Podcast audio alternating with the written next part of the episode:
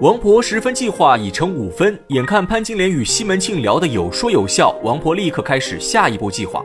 这时候，前面的布料铺垫就派上了用场。王婆提议让西门庆出钱做东，请大家吃一顿。王婆这一招用得非常巧妙，毫无破绽，于情于理都说得过去。西门庆是施舍王婆布料的贵人，潘金莲是为王婆裁剪衣服的工人，而王婆则是衣服的主人。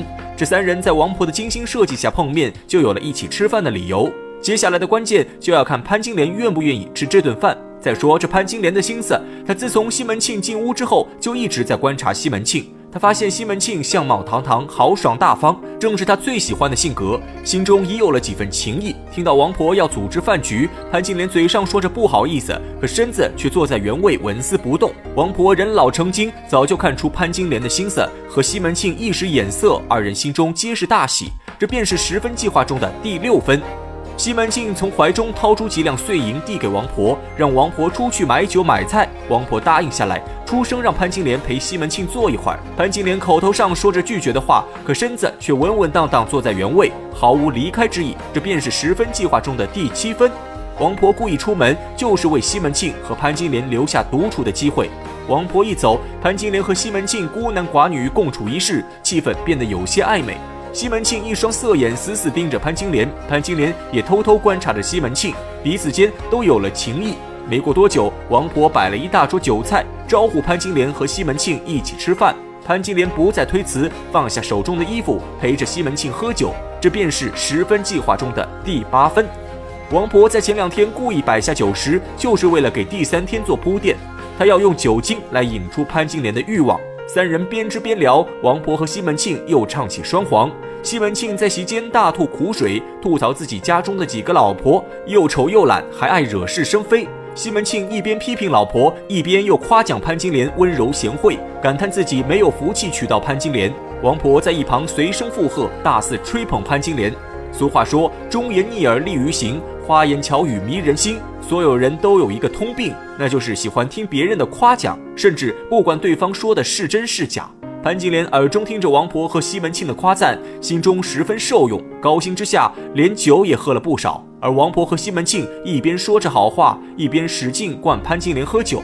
眼看潘金莲酒喝的差不多了，王婆继续进行下一步，借口酒喝光了，自己要出门买酒。说完便起身离开，临走前对西门庆使个眼色，让他按照计划行事。王婆出门后，直接反手将房门插住，自己也并没有去买酒，而是站在门外把风。这便是十分计划中的第九分，就是要继续试探潘金莲反应。潘金莲眼睁睁看着王婆第二次离开，心中也猜出了几分端倪。可她此时酒意上涌，已经有些情难自禁，对西门庆更加喜欢，因此他看着王婆出去，并没有出声阻止，也没有起身离开，只是坐在原位一声不吭。事情发展到这个地步，王婆十分计划已成了九分，只剩下最后一分，也就是临门一脚。西门庆按照王婆的吩咐，并没有冒失动手，而是选择了一个十分稳妥的方法。他假装起身放衣服，顺手将一双筷子打落在地。西门庆弯腰去捡筷子，正看到潘金莲在桌子底下的一双小脚。古代女人都有缠足的陋习，从小就要用布条把双脚紧紧裹住。使双脚变成畸形，不再长大，这就叫做三寸金莲。因此，双脚也是女人的隐私之处，一般男人多看几眼都能被冠上流氓的称号。而西门庆借着拾筷子的名义，钻到桌子底下，偷偷伸出手往潘金莲脚上一捏，潘金莲的身体瞬间一阵酥麻，慌忙将身子转过方向，嘴上说着责怪西门庆的话语，可神色间却并没有半分气恼，反而有一种半推半就的意思。西门庆一看，心中大喜，这正是王婆计划中的第十分，用摸脚来试探潘金莲的最后心意。我们常说不反对就是默认。西门庆眼看潘金莲没有拒绝，立刻抱住潘金莲表白爱意，捅破了最后一层窗户纸。而潘金莲也早被撩拨的心痒难耐，顺水推舟答应西门庆。一阵云雨过后，只见王婆突然推门而入，大声叫喊起来。潘金莲慌得手足无措，就连西门庆也吃了一惊。这个变故可不在先前的计划当中。西门庆急忙穿衣起身拦下王婆，王婆却不依不挠，指责潘金莲和西门庆私通，还扬言要去官府自首。王婆边说边对西门庆使个眼色。西门庆瞬间明白王婆意思，立刻从头上拔下金簪递给王婆，又说了半天好话，恳求王婆高抬贵手，放他们二人一马。王婆假装被西门庆说动，转过身来又威胁潘金莲，让他也拿出一件证物交给自己，否则的话就要报告官府。潘金莲被王婆当场捉奸，早已是六神无主。为了不让王婆报官，只能把贴身衣物交给王婆。王婆得到潘金莲的证物后，这才露出真正的狐狸尾巴。他让潘金莲以后必须听从西门庆的吩咐，每天来他家私会。如果不听的话，王婆就会把手中的证物交给武大郎。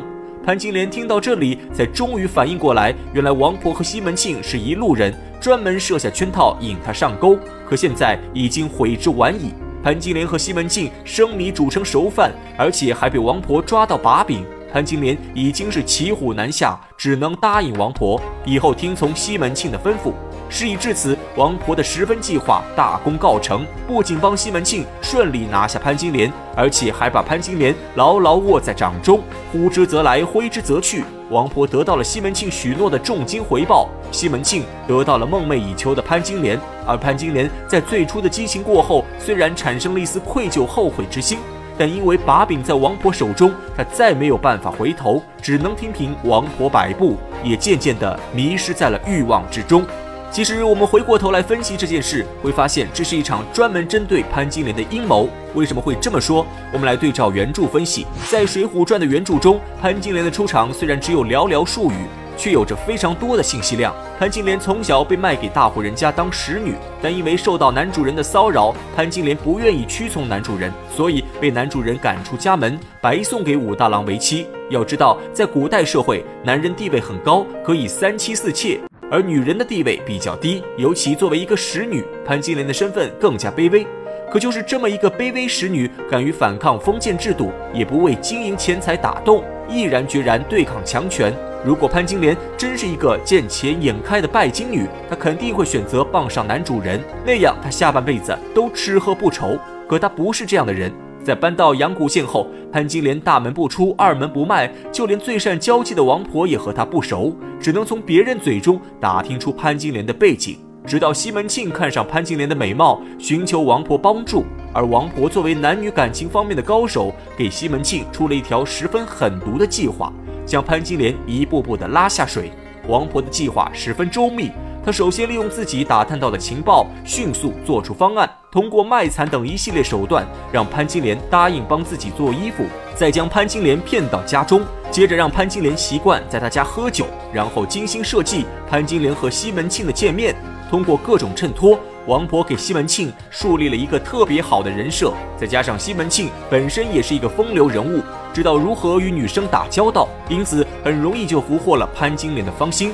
之后就是不断的试探，慢慢卸下潘金莲的防备，最后在酒精和欲望的双重刺激下，潘金莲终于解开束缚，被西门庆成功拿下。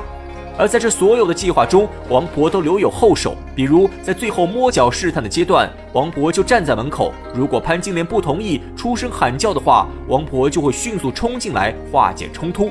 尤其是最后，王婆进屋捉奸，更是这个计划的重要一环。她之所以这样做，就是为了彻底掌控潘金莲，防止潘金莲在第二天反悔变卦。我们都知道，一个人做了错事，在清醒后肯定会后悔，这也正是王婆对人心把控的厉害之处。她连西门庆都没有提前通知，在二人完事之后，直接进去捉奸，成功拿到潘金莲的证物，抓住了潘金莲的把柄。这一下直接断了潘金莲的回头路。让他彻底沦为了西门庆的玩物。可以说，王婆这个狗头军师做得非常完美，让西门庆的利益得到了最大化。由此也能看出，王婆并不是第一次做这样的事。他能有如此周密的计划，必定是积累了无数的经验，不知道坑害了多少姑娘。这也是作者特意埋下的一个伏笔。为什么武松在知道真相后，直接杀了潘金莲和西门庆，却独独留下王婆不杀？因为武松心中最痛恨的就是王婆。只有把王婆交给官府，才能让她受到最严重的惩罚。所以王婆最后的下场是最惨的。当然，这种事情一个巴掌拍不响。就像武松所说：“离老犬不入。”只要潘金莲能坚守本心，王婆计划再完美也不可能得逞。归根到底，潘金莲还是不够忠贞，为了自己的欲望，终究付出了惨痛的代价。